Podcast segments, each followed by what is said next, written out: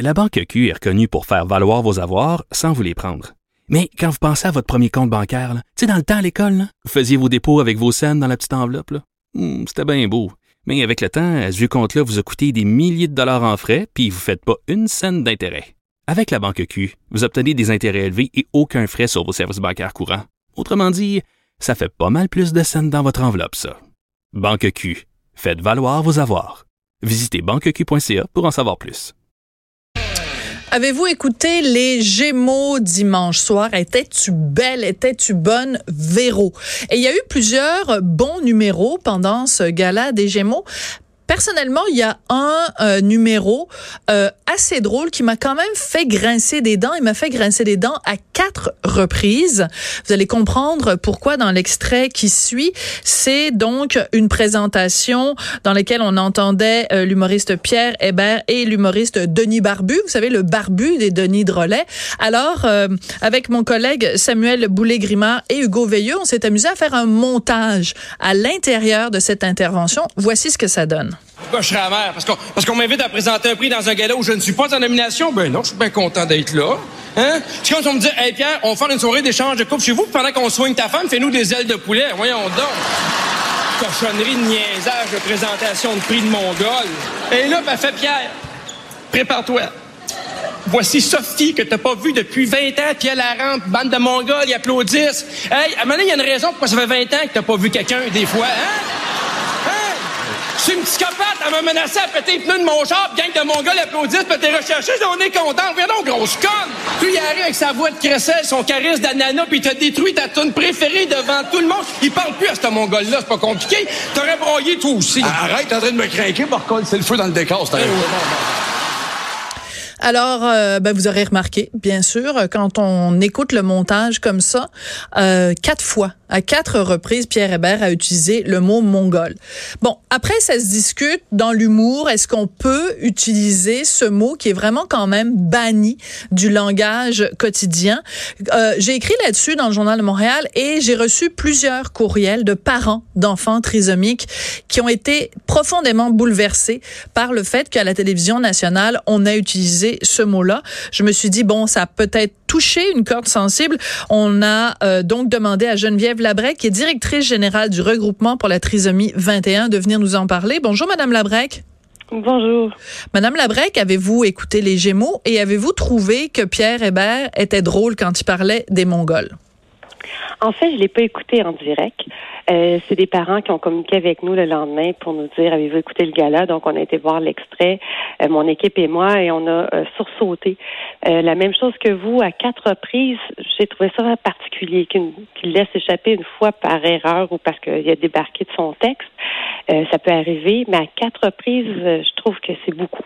Oui, surtout sachant que bon, on imagine quand même que dans un gala comme celui-là, euh, les humoristes travaillent soit par eux-mêmes ou avec les gens qui sont les scripteurs de la soirée et que c'est pas un texte qui est improvisé. Donc il y a quelqu'un qui a écrit le texte, ils l'ont fait approuver euh, soit par la direction de Radio Canada, soit par la direction des gens qui produisaient donc le gala et il y a eu quand même des répétitions. Donc ça veut dire qu'à aucune de ces étapes-là, il y a quelqu'un qui a dit slack un peu, Pierre. C'est, c'est comme euh, pose-toi la question est-ce que c'est correct de traiter les gens de mongols? C'est, c'est un peu ça qui dérange, non? Exactement. C'est la même réflexion qu'on s'est fait nous aussi. On a dit avec le recul, est-ce que il euh, y a quelqu'un qui n'a pas fait son travail ou est-ce que M. Hébert a tout simplement improvisé? Euh, puis quand on écoute bien l'extrait, on se rend compte que les gens rient quand il dit le mot conne, mais quand il dit le mot mongol, il n'y a pas de grand rire dans la salle. Donc, c'est pas un mot qui est euh, approprié. On l'utilise plus depuis les années 70, depuis qu'on a trouvé, parce que à la base, c'était M. Down qui avait identifié mm-hmm personnes avec la trisomie en leur disant que c'était des Mongols, donc ils avaient le mongolisme. Et en 1970, une équipe de chercheurs français a découvert que c'était un troisième chromosome sur la 21e euh, paire, pardon. Et donc, on a commencé à utiliser le terme trisomie 21 pour désigner les personnes qui avaient cet état-là. C'est pas un terme qui est utilisé. Par contre, quand on veut rire de quelqu'un, qu'on veut dire qu'il est niaiseux, qu'il est stupide ou qu'il est lent, on parle des personnes qui ont la trisomie 21 quand on dit le mot mongol. Oui.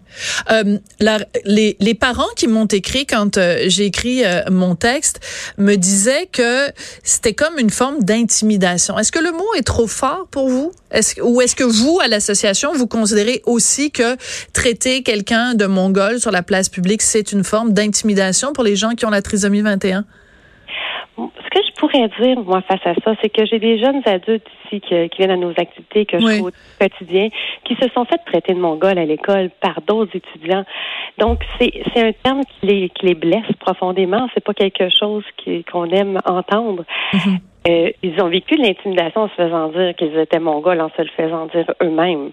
Puis les parents, c'est sûr que c'est pas tous les parents que le terme va choquer, mais il y en a une grande partie que ça va choquer. Oui. Euh, vous diriez que vous avez reçu combien d'appels? Parce que bon, moi, j'ai reçu des courriels parce que je suis journaliste, mais vous, au regroupement, euh, vous en avez reçu combien de, de, de, parents qui vous ont appelé pour vous dire que ça les, ça les avait euh, incommodés? On en a trois qui nous ont appelés, très honnêtement, mais ce fut des longs textes aussi qu'on a lus sur des pages aussi de ah, oui? parents. Donc, c'est ça, on le voit dans la communauté et c'est certain que ça va faire jaser. Là, ce soir, j'ai une réunion de parents, je, suis ah. certaine en entendre parler pendant quelque temps. D'accord. On se rappelle qu'il y a quelques années, à l'émission La soirée est encore jeune, euh, Jean-Sébastien Girard avait dit à propos de la ville de Québec, euh, les Mongols, les, les, gens de Québec sont des Mongols. Bon, euh, ça avait provoqué un tollé. Euh, et le lendemain, euh, puis il y avait eu des plaintes à la direction de Radio-Canada. Et le lendemain, il faut quand même rendre à tout seigneur, tout honneur, Jean-Sébastien Girard et Radio-Canada s'étaient excusés. Est-ce que dans ce cas-ci, ça va aller jusque-là? Est-ce que vous avez, vous, l'intention de déposer une plainte euh, à Radio-Canada ou de demander des excuses à Pierre Hébert? En fait, en ce moment, je sais qu'il y a un parent qui a déjà fait une plainte dès le lendemain. C'est pour ça qu'elle a communiqué avec nous. Donc, il y a déjà une plainte qui a été faite. Nous, on est en train d'en rédiger une aussi. Donc, euh, pour toutes les jeunes puis toutes les familles là, qui ont été blessées par ces propos-là, je pense que des excuses, là, ça serait la moindre des choses. Vous voudriez que Pierre Hébert lui-même s'excuse ou que Radio-Canada, qu'est-ce que qu'est-ce que vous attendez finalement suite euh, aux propos qui ont été tenus aux Gémeaux? C'est un terme qu'on veut plus entendre. C'est un terme qui blesse les personnes qui ont la, la trisomie 21, les, leurs familles. Ce que j'aimerais, le, soit le plus cher, c'est qu'on l'utilise plus quand on a un micro, ce terme-là, pour désigner quelqu'un mm. qui lance ou. Donc, si on a blessé quelqu'un dans la vie, c'est la moindre des choses de s'excuser. Oui. En même temps, je vais faire l'avocat du diable, si vous permettez deux minutes. Euh, on est le soir des Gémeaux. Euh, euh, c'est une soirée qui est très regardée et Pierre Hébert et le Denis Barbu, ils font un sketch complètement caricatural. Ils jouent le rôle de deux gars complètement désabusés qui vont dans l'extrême, un peu, je dirais, à la manière de Yvon Deschamps quand il gueulait contre les femmes, contre les syndicats, contre les Noirs, contre les si. Donc, c'est clair que ce n'est pas Pierre Hébert lui-même qui, mm-hmm. dans son état normal, traiterait les gens de mongols. Il, il personnifie quelqu'un qui est un gros colon qui a des propos démesurés et inacceptables. Est-ce que si on le regarde de cette façon-là, est-ce que ça vous paraît moins grave? En fait, qu'il aurait dit une fois, ça aurait été moins pire que quatre fois. Oui. Donc, c'est la répétition qui vous agace. C'est la répétition et, le silence qu'on entend dans la salle aussi. C'est pas. Euh, ça crée pas. On, on sent que ça crée un malaise aussi chez certaines personnes qui sont dans la salle. La répétition, qu'on écrive un texte puis qu'il est dit une fois, ça va, ça va passer, ça va faire moins. Mais quand les parents l'ont entendu quatre fois en l'espace de quoi, deux minutes, deux minutes trente, euh, il y a d'autres mots qu'on peut utiliser qui vont faire rire aussi. Ouais. Qu'est-ce qu'on pourrait utiliser comme mot pour dire stupide, niaiseux, euh, innocent au lieu de traiter les gens de, de mongols? Mais je pense que vous les avez tous dit. je vais tous les utiliser ceux-là. Donc, alors, le souhait que vous faites, c'est que sur les ondes, en tout cas, quand on a un micro, il y a une responsabilité qui vienne avec et que le mot mongol ne soit plus utilisé comme, euh, ben, soit plus utilisé tout court parce que même comme synonyme de quoi que ce soit, on devrait, on se débarrasser de ce mot-là. Euh, Geneviève Labrec, merci beaucoup. Puis tenez-nous au courant si jamais euh, ça porte fruit et qu'il y a des, euh, des conséquences à, à votre plainte. Merci beaucoup. Geneviève Labrec, donc, est directrice générale du regroupement pour la trisomie 21. C'est comme ça que se termine. On n'est pas obligé d'être d'accord. Je vous retrouve demain. Je voudrais remercier Samuel Boulay-Grimard à la mise en onde et au montage et Hugo Veilleux à la recherche et au soutien psychologique. Merci.